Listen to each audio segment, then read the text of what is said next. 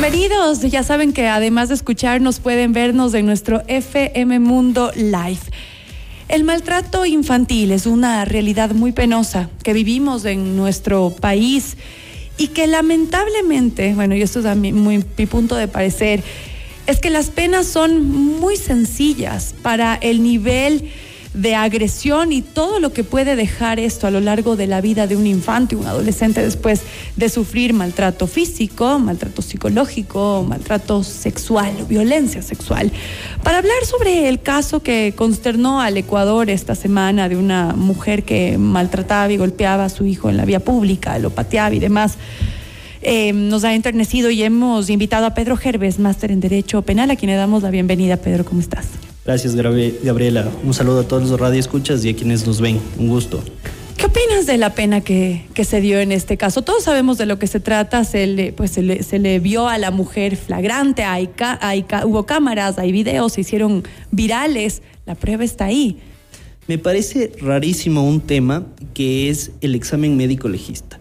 El tema de lesiones o la violencia física se determina a través de parámetros técnicos. Estos parámetros técnicos se dan a través de los médicos legistas en las lesiones. Okay. Y les dieron, le dieron dos días de lesiones. Eso es una contravención. Pero lo digo que me parece raro porque nosotros en el día a día, en el libre ejercicio, vemos que por menos los médicos legistas te dan incapacidades mayores. Okay. Entonces, eso me pareció raro pero evidentemente las autoridades, sobre todo el sistema judicial, tiene que adecuar sus decisiones a los parámetros técnicos uh -huh. y si un médico te dice que la incapacidad es de dos días, entonces obviamente el juez no puede hacer nada más y la competencia radica en los jueces que conocen este tipo de contravenciones. ¿no? Uh -huh. Entonces no podía irse más allá el juez. Entonces no es un tema del sistema judicial como tal, es decir, del ámbito jurisdiccional de los jueces, okay. sino de este examen técnico que digo, que a mí me ha llamado la atención porque yo vi patadas, puntapiés bastante fuertes. Entonces me pareció raro ese examen, para comenzar. ¿Cómo serían entonces las penas de, de, hablar de lo más sencillo? Por ejemplo, no, y ahí quisiera que tú, tú, me, tú me, me, me, apoyes para entender bien. Si se le da a una persona un día, un niño, un, un día de incapacidad versus, no sé, 10, un mes, ¿cómo podrían variar las penas? ¿De, cuántos, de cuánto tiempo se podría uh, hablar en una sentencia de acuerdo a la gravedad del, del maltrato que se ha recibido? Hay que entender que se pueden dar dos tipos de maltratos, digamos así. Uh -huh quienes no son padres de familia o que no tienen ningún vínculo familiar, que puede ser el vecino, cualquier persona, uh -huh. un profesor que le maltrate al niño, si le produce una lesión, ¿sí? Entonces, de acuerdo al artículo 152 del Código Orgánico Integral Penal, dependiendo de la lesión, de la incapacidad que se cause, uh -huh. viene dada la pena. Okay. ¿sí? Alguien fuera del núcleo familiar. Fuera del núcleo okay, familiar. Correcto. Pero si eres del núcleo familiar, esos, esas penas son agravadas con un tercio más. Ok. Pero, como digo, depende de la incapacidad. Ok. Entonces, habría que ver. Pero tienes lesiones, porque ¿qué tipos de maltratos tienes? Físico, psicológico y sexual. Uh -huh. Pero claro, también puede llegar maltratos que lleguen a afectar la vida de los, de los infantes, de los niños. Las lesiones, como digo, dependiendo de la incapacidad, uh -huh. pero tenemos un máximo que se puede dar hasta... Eh, 8 o 9 años. Ah. Sí. Ok. Sí, pero depende de la incapacidad. O sea, casi, casi que, que si estás casi sí. muerto te dan 8 o 9 años. O sea, si vemos que a un niño de 2 años de edad le, le, pegan en la mitad de la calle, es visto por todo el Ecuador y le dan apenas a la señora, a la mujer, porque no es una señora, la mujer está 10 días casi casi que tienes que estar internado, hospitalizado y al borde de la muerte para que se llegue una pena así. Sí, realmente yo creo que sí tendría que modularse este tipo de temas. Uh -huh. eh, yo creo que además hay cifras negras porque lo que vimos es un tema del día a día. Nos horroriza porque se hizo público, pero realmente se da mucho este tema de maltrato, uh -huh. sobre todo en la época de la pandemia, el ámbito de, de violencia se incrementó un montón, ¿no? Eh, entonces sí, eso depende del legislador que podría maximizar las penas. Yo no soy tampoco fan de subir las penas porque tampoco es que eso te ayuda a que no se den a este mitigar. tipo de actos. Ajá. Estos tipos de actos por medio de política criminal, políticas sociales, se tienen que ir destruyendo, como el tema de violencia de género, etcétera. Hay que invertir en otro tipo de cosas. subir las penas, sí, puede ser que sea, digamos, una ayuda momentánea, pero realmente no va a eliminar este tipo de, O en este caso, tal vez si la pena hubiera sido mayor, de alguna manera es para quien esté haciendo esto, un tercero que mire la sanción que puede haber, tal vez para que frene. No sé, al ser un caso tan mediático, ¿no? Sí, como digo, me sorprende realmente, no, no he revisado el expediente para serles sincero, pero me sorprende que le hayan dado esos dos días, porque posiblemente esas lesiones habrían sido no una contravención, sino, un delito, y ella hubiera tenido que purgar una pena mucho más alta. ¿Cuándo se podría llamar eh, una agresión de estas un delito versus una contravención? ¿Cuándo habría esta diferenciación?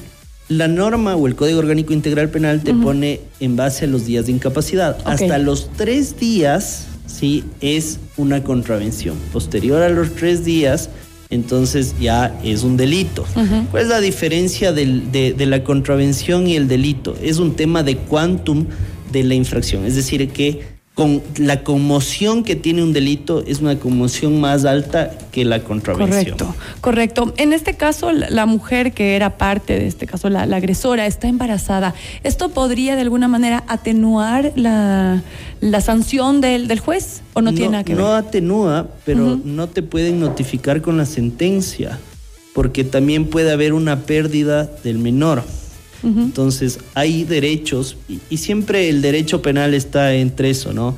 Entre hacer respetar las garantías de los demás, pero también las garantías del procesado. Correcto. Nos llega ahora una pregunta. Eh, dice, saludos, em, soy Henry Cristóbal, mi ex esposa tuvo negligencia con mis hijos e intervino la DINAPEN. ¿Cómo le puedo seguir un proceso penal ya que la DINAPEN me los entregó con orden judicial? Saludos desde Quito. Habría que ver qué pasó, porque dice hay una negligencia, ¿no es cierto? Pero tendríamos ver qué realizó. Ahora, no solo hay figuras por el ámbito penal, sino también hay la suspensión de la patria potestad, la suspensión de la tenencia, que se puede seguir por el maltrato, que se puede seguir a la par pero hay medidas de protección y hay instituciones a las cuales se puede acudir, como las juntas cantonales, las juntas distritales, etcétera, que conocen eh, estas medidas de protección y pueden interceder. Okay. Igual rápidamente tienen que interceder los juzgados de violencia intrafamiliar eh, perdón, los, sí, los juzgados de violencia intrafamiliar, una vez que tiene la denuncia y poner medidas de protección para sacar al menor, sacar tal vez al agresor, ¿sí? Y después seguir estos procesos de suspensión de patria potestad o de pérdida de patria ¿Se podría sacar también una orden de alejamiento? Sí, esas son medidas de protección, como digo. Puede darte una o varias. ¿Cuáles son en estos casos las medidas que se podrían dar? Como ejemplo, eh, podrían primero ingresar al, lugar, sacarle al agresor, eh, disponer que no se acerque el agresor a tantos metros, la boleta de auxilio que tantas veces hemos escuchado. También se le puede dar eh, al, menor, en este caso, la custodia a otra persona. Ok, lo que pasó en el caso que estábamos comentando. Puede haber hasta una custodia institucional. Es decir, no solo puede pasar a manos de un familiar, sino ya también del Estado. Correcto. ¿Y qué tan complejo es quitar la custodia de una mamá? Porque por la ley ecuatoriana normalmente las mamás tienen todas las de ganar cuando se está pues pidiendo la patria potestad de los niños. En el caso de nuestro amigo, pues dice que a él ya le dieron. ¿Qué tan complejo es esto? ¿O ya ha cambiado de alguna manera la legislación? todo es probatorio. Correcto. Hay mitos también que se crean que, que, a veces prefieren los jueces o juezas que esté con la mamá, sí, pero en estos casos donde hay elementos, como digo, hay que probar, hay elementos de maltrato, entonces fácilmente el juez puede suspender la, la, patria potestad, eh, privar de la patria potestad, dependiendo ¿no? del maltrato que se dé. Otro mensaje, dice, buen día Gaby, esto es muy común en el sector rural, en la ciudad de pronto está más oculto, pero allá es así. La educación tiene que cambiar, las escuelas deben impartir conocimientos también a los padres, averiguar el entorno de los niños que asisten a clases, solo así tendremos un cambio en la sociedad. Estoy de acuerdo. Sí, sí. Como yo decía, no siempre, porque acá lo más plausible para los políticos es elevar las penas, pero eso es un sentimiento nada más de satisfacción momentáneo. Hay que invertir socialmente en políticas públicas para que esas políticas públicas obviamente hagan un cambio en la sociedad para que no haya violencia de género, para que no haya violencia en contra de los menores.